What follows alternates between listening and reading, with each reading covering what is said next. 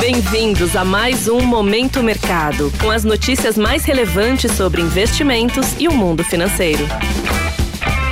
Hum, muito bom dia para você ligado no Momento Mercado. Eu sou o Felipe Médici e bora para mais um episódio desse podcast que te informa e te atualiza sobre o mercado financeiro. Hoje vou falar sobre o fechamento do dia 27 de novembro, segunda-feira, e da agenda e abertura dos mercados de hoje. Cenário internacional. No mercado internacional, o dia foi de menor apetite ao risco nas bolsas. No velho continente, a maioria das bolsas fecharam no campo negativo, com os investidores atentos ao discurso da presidente do Banco Central Europeu, Christine Lagarde, na Comissão de Assuntos Econômicos do Parlamento, sobre a necessidade de agir para levar a inflação de volta à meta de 2%, sinalizando que muito provavelmente os juros fiquem em níveis elevados por mais tempo. Em Nova York, a queda de quase 1% do petróleo no mercado futuro, em decorrência das dúvidas dos agentes sobre as decisões da próxima reunião da OPEP, que é a Organização dos Países Exportadores de Petróleo Aliados, que acontecerá na próxima quinta-feira, influenciou negativamente o mercado acionário. Com destaque negativo para o setor de energia, o índice S&P 500 cedeu 0,20%.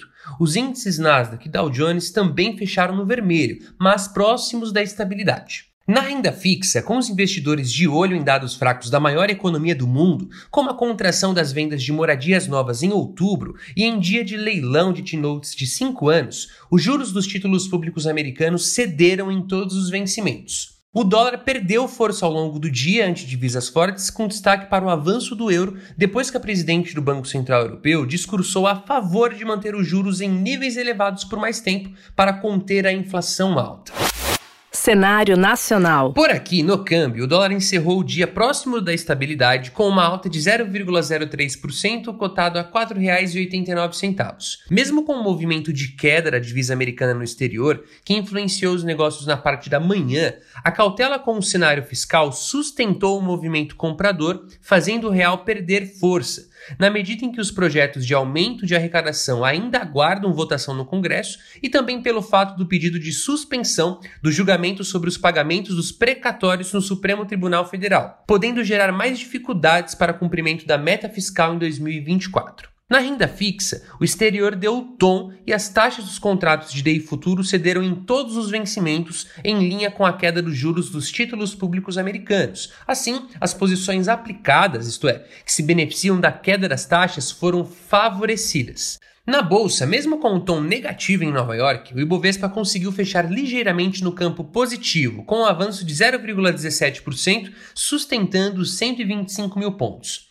Petrobras, Vale e os grandes bancos puxaram o índice para baixo. Na ponta ganhadora, destaque para CSN Mineração, Cogna e Idux, que avançaram mais de 6%. Assim, ao final do dia, as posições compradas, isto é, que se beneficiam com a alta do principal índice da bolsa local, foram favorecidas.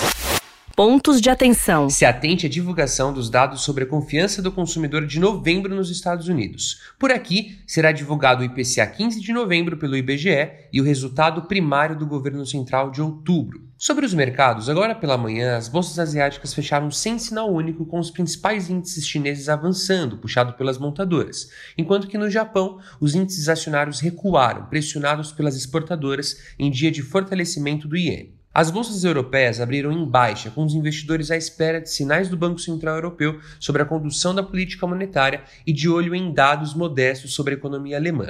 Os índices futuros de Nova York operam próximos da estabilidade com viés de baixa, estendendo os resultados de ontem. Desta forma, termina o Momento Mercado de hoje. Agradeço sua audiência e um excelente dia. Valeu!